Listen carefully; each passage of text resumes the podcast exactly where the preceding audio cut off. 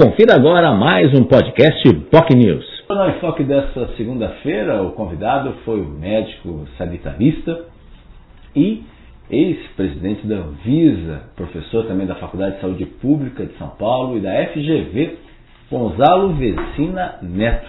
Ele participou do Jornal Enfoque falando aí sobre temas importantíssimos, sobre a expectativa que ele tem em relação própria, a própria Ministério da Saúde, né, é, Gonzalo, inclusive, que teve uma participação fundamental aí no processo da escolha é, da ministra Nízia Trindade, aí, de ampla experiência aí, que esteve à frente de órgãos públicos importantes, trabalhando aí nesse sentido para efetivamente a gente ter uma possibilidade de retomada aí das ações no Ministério da Saúde.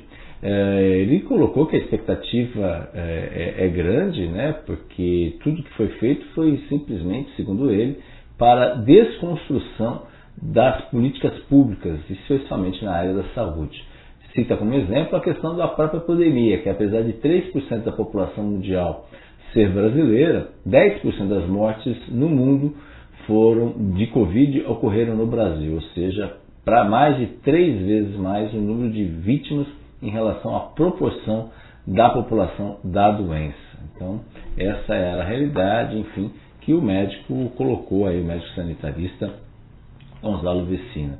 Ele lamentou aí o que foi feito nos no governo anterior, governo Bolsonaro, essa uh, mudança nesse sentido, mas ele coloca aí que uh, a expectativa que espera do novo governo, o governo Lula, é que seja aos poucos as coisas sejam mudadas. Né? Falou também do trabalho da Anvisa, que ela tem um papel importante de freios e contrapeso. Né? É, até citou que a Anvisa escapou do desastre, que ela tem uma autonomia em relação ao governo, que eles têm um mandato de cinco anos e acabou, de certa forma, o responsável, que é o contra-almirante e médico também, ele, ele começou uh, inicialmente também a enfrentar resistência por parte eh, dentro dos servidores, são 1.500 servidores da Anvisa, né, que são concursados, e aí, obviamente, ele começou a mudar um pouco o seu ponto de vista e a temperatura acabou aumentando a ponto dele ter sérios problemas com o então presidente Jair Bolsonaro eh, durante a campanha, durante a vacinação, distribuição das vacinas da Anvisa. Enfim, foi muito importante aí essa mudança aí de rumo da própria Anvisa. Ele elogiou aí o, a atuação da Anvisa diante nesse sentido, né? E até reconheceu que a Anvisa deu um show de bola, palavras que ele citou, e resistiu à briga entre o ex-governador João Dória e também o ex-presidente Jair Bolsonaro. Uh, Gonzalo também falou uh, não só da ministra da Saúde, Nízia Trindade, também, que esteve à frente oito anos presidente da Fundação Oswaldo Cruz, ou seja, tem muita experiência, muita informação importante também nesse sentido, conhecimento técnico também, a Nízia Trindade. Falou também sobre outras questões. Falou que espera do Instituto Butantan, aí diz que ainda é cedo é, para falar sobre as propostas do governo do Estado na área né, de ciência e tecnologia, especialmente o Instituto Butantan, mas ele ressaltou aí o, o belo trabalho uh, e a responsabilidade do Esper Cala substituir o Dr. Dimas Covas, que estava à frente do Butantan. Uh, sobre a Butanvac, que foi muito falada durante a pandemia, uh, o que acontece é que efetivamente o tempo passou e a Butanvac ficou em segundo plano nesse sentido. Né? Então, uh, não dá, se perdeu, mas esses recursos que foram teoricamente uh, investidos na Butanvac não significam que eles não vão servir para nada, ao contrário, uh, porque ciência é isso, você acerta, você erra. O único problema é que, infelizmente, duas vacinas acabaram ficando de lado, a tosse comprida e da hepatite B. Uh, ele, palavras dele, tudo no horizonte do Butantan, ele vê sol claro e avanços nesse sentido, mas reconhece que são necessários investimentos aí por parte do Butantan, especialmente para outras questões importantes, como a própria vacina da dengue. É, é, a expectativa é muito grande para que a vacina da dengue seja efetivamente colocada em funcionamento, até porque, infelizmente, os casos estão aumentando, inclusive com mortes no Brasil. E isso, obviamente, tem um efeito importante, o efeito colateral importante nesse sentido. Né? Então, falou também, já falando sobre dengue, falou também que uh, a questão do aprendizado foi importante, da vacina da, da dengue e principalmente a vacina da Butanvac, que nada se perdeu, mas infelizmente o tempo passou.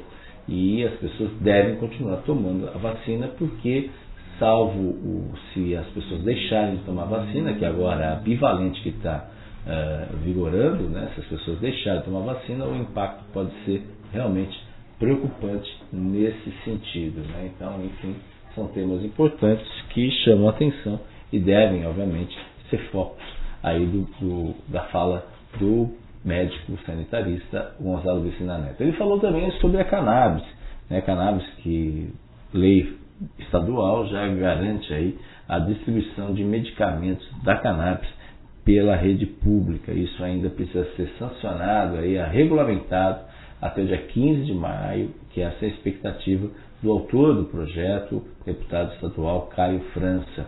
Né? Então, medicamento cada vez mais, né, em termos de uso desse medicamento, que tem muita utilidade, né? mas infelizmente o Brasil não produz é, medicamentos à base de cannabis e são, são necessários criar leis para a produção e uso da cannabis. Hoje o que existe são questões é, por meio de liminares, né? então todas as instituições, órgãos que atuam nesse sentido atuam por meio de liminares que, se algum juiz federal resolver alterar, isso acaba de certa forma caindo por terra e prejudicando aí milhares de pessoas nesse sentido. Então há uma necessidade, uma legislação federal efetiva para se discutir e colocar em prática esse assunto. A gente espera que isso efetivamente saia do papel, apesar, né, apesar dos riscos aí, das dificuldades, mas Gonzalo Vecina reconhece que diante do atual Congresso,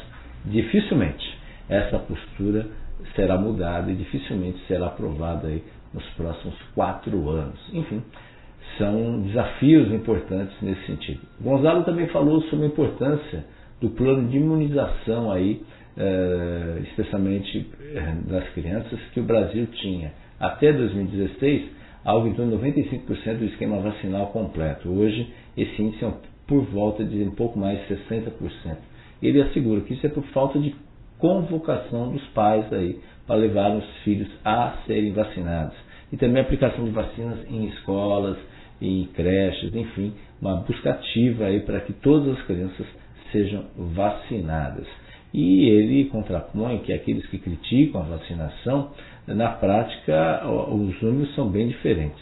É, no caso, durante a Covid, a pandemia da Covid, Serrana, por exemplo, fez uma campanha de vacinação do Butantan e 97% das pessoas tomaram a vacina. Em Botucatu, algo semelhante aconteceu, mas com as vacinas da AstraZeneca. O índice, 98% da população de Botucatu foi vacinada. É, então isso precisa. Ele reforçou aí a necessidade de se dar uma atenção maior à atenção primária à saúde, com a puericultura, investir em medidas de higiene sanitária para saber se as crianças estão crescendo, estão evitando doenças, enfim, temas importantes. Essa palavrinha que já saiu, já saiu muitas, muitas questões sobre ela que estão andando um pouco esquecida. A puericultura, justamente nesse sentido. Enfim, temas importantes, e ele cita o exemplo até sobre o próprio HPV, que houve aí muitos relatos falsos sobre os impactos do HPV, que ele tem um papel fundamental de proteger as meninas de câncer de, de colo uterino e os meninos a proteção do pênis. Infelizmente, muitas pessoas, muitos pais associam isso à sexualidade e evitam que esses jovens sejam vacinados. O que é um perigo, porque, infelizmente, especialmente entre as meninas, o câncer de colo uterino está na lista dos, entre os três tipos de cânceres mais agressivos e mais comuns em mulheres no Brasil. Enfim, é uma oportunidade aí para se discutir nesse sentido. Uh, sobre mais médicos, recém-anunciado recém pelo governo federal, o, o médico Gonzalo Vecina foi muito claro que ele acha que dessa vez as possibilidades serão maiores de dar sucesso, ele aposta nisso daí porque ele relembra que durante o lançamento do Mais Médicos, ainda no governo Dilma Rousseff, 15 mil médicos cubanos foram contratados, atendendo aí, em média, aí, algo em torno de 3 mil pessoas cada, o que representa aí cerca de 45 milhões de brasileiros que foram atendidos pelo programa Mais Médicos na edição anterior, né, quando foi lançado ainda no governo Dilma Rousseff, especialmente nas áreas mais periféricas, onde as pessoas têm menos contato com a área da saúde.